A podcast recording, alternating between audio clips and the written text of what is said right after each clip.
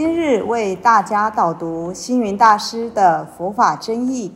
本套书有三册：第一册《佛法义理》，第二册《佛学思想》，第三册《佛教常识、佛门形式》，总共三百多个主题。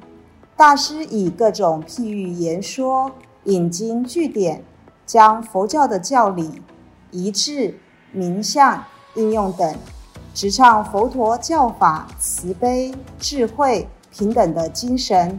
此即是给人欢喜、信心的人间佛教。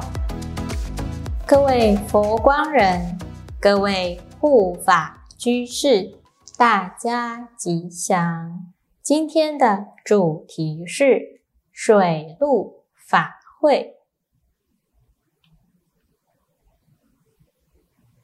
在佛教里有很多法会。这个法会是一项活动，法会是一个很有意义的聚会。这个集会呢，是以法来聚会，以真理来相会。比如说，有念佛法会，有倾注落成法会。有倾注佛诞法会，以及禅修法会等等。师父说，若要称为法会，就必须要说法，要传道。可惜现在的佛教大多数已不称法会了，而是称为斋会。大家只是为了来赶斋，只为了来吃上一顿斋饭，反而把法会变成是吃饭的斋会，这便失去了法会的真意，实在是可惜呀。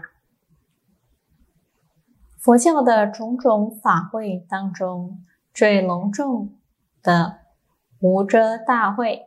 是不限定对象、一切平等的水陆法会，凡是陆地众生、海洋水族众生等，都欢迎来参加。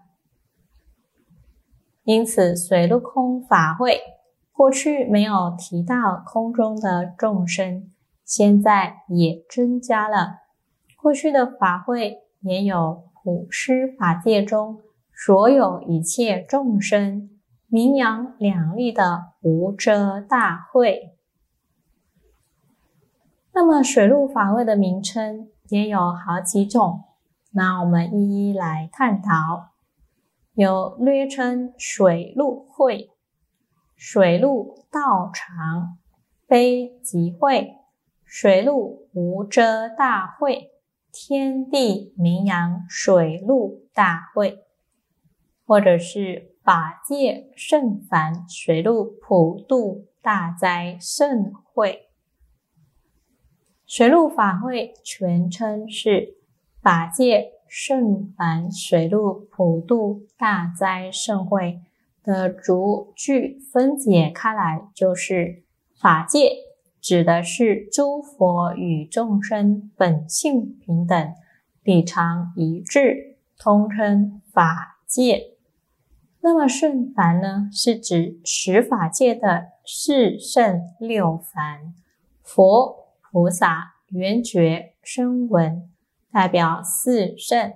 那么六凡就包含了天、人、阿修罗、恶鬼、畜生以及地狱。水陆呢，是指众生受报之后，分为。水陆空三界，在阴水中、陆中的众生受苦较重；天空中的众生，如欲界天、色界天，受乐比较多。因此，普及着重水陆二处，不明水陆。普度呢，就是代表对六道众生。悉皆度化，使令解脱。大斋指的是不限制的普施饮食。盛会除了施食以外，又有诵经持咒的法师，可令受苦的众生心开意结，得法水滋润，故名盛会。那么水陆法会的缘起，其实是从梁武帝的时候开始的。他与宝智禅师综合梁皇忏等仪轨而成，首度于大陆的镇江金山寺举办水陆法会，广度有情，身亡两利，就一代一代的传承下来。凡是举办水陆法会的道场。都需要衡量自己的力量，依水陆坛场的规矩，首先需要有七个坛口，还要有百位的慎重，这样才合乎水陆的法规。有哪七个坛口呢？这包含了有大坛，是礼拜梁皇宝忏。封诵《金刚经》《梵网经》《心地品》等，另外还有药师坛，封诵《药师经》，礼拜药师佛圣号等。另外还有法华坛，封诵《法华经》，以及楞严坛，封诵《楞严经》，乃至于还有净土坛。奉诵《阿弥陀经》、念佛、绕佛、拜佛等。接下来还有诸经坛，奉诵《无量寿经》、《观无量寿经》、《金光明经》、《圆觉经》等。最后还有华严坛，默诵《华严经》。乃至于内坛也是最重要的一个坛口。它有包含结界、发福、悬幡、上堂、上供、告示、请下堂、供下堂、受幽冥界、圆满供、圆满香等的服饰，另有设小斋天、延伸普佛、真实纪念以及宴口法会等佛事。当法会圆满时，还会举行送圣的仪式，这样就代表法会功德圆满。建修水陆法会对生者的利益是什么呢？它的利益是水陆法会应以饮食上供诸佛菩萨及一切圣贤，下施法界一切有情。功德必定不可思议，无量无边。所谓布施者，必获其利益，忽为乐忽事，后必得安乐。另外，布施饮食，经中说，可得到长寿、健壮、庄严、名誉、辩才等等。祖师也说。经之供一佛，在一生享有无限功德，何况普供两十方三宝六道万灵，岂止自立一生，亦乃恩占九族啊！另外，修建水陆法会对亡者的利益又是什么呢？对亡灵鬼神而言，如未发菩提心者，因此水陆盛会发大菩提心；未脱苦轮者，因此得不退转；未成佛道者，因此水陆盛会得成佛道。现在有一些条件不够的道场，也想要来举办水陆法会。就要衡量考虑，因为这是要负因果责任的。等于一个家庭。如果今天要宴请国家领袖等等，或者长官领导来聚会，还是宴请企业家、文化家、教育家的人来聚会，或者安排市农工商界来聚会，不论是请哪一等人，就要给予哪一等的待遇才对。在水陆仪轨里面，迎请的时候，不但迎请主人，连同他的侍者、随从、车夫、马夫，都要另外接待，都要为他们准备他们的位置。接待以后，还要按照一般请客的待遇，三请四约，邀请上座。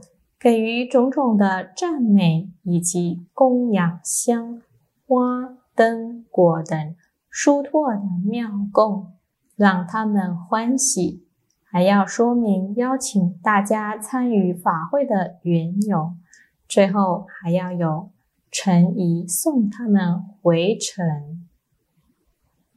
能把水陆仪轨真正的研究精通了，这个寺院团体。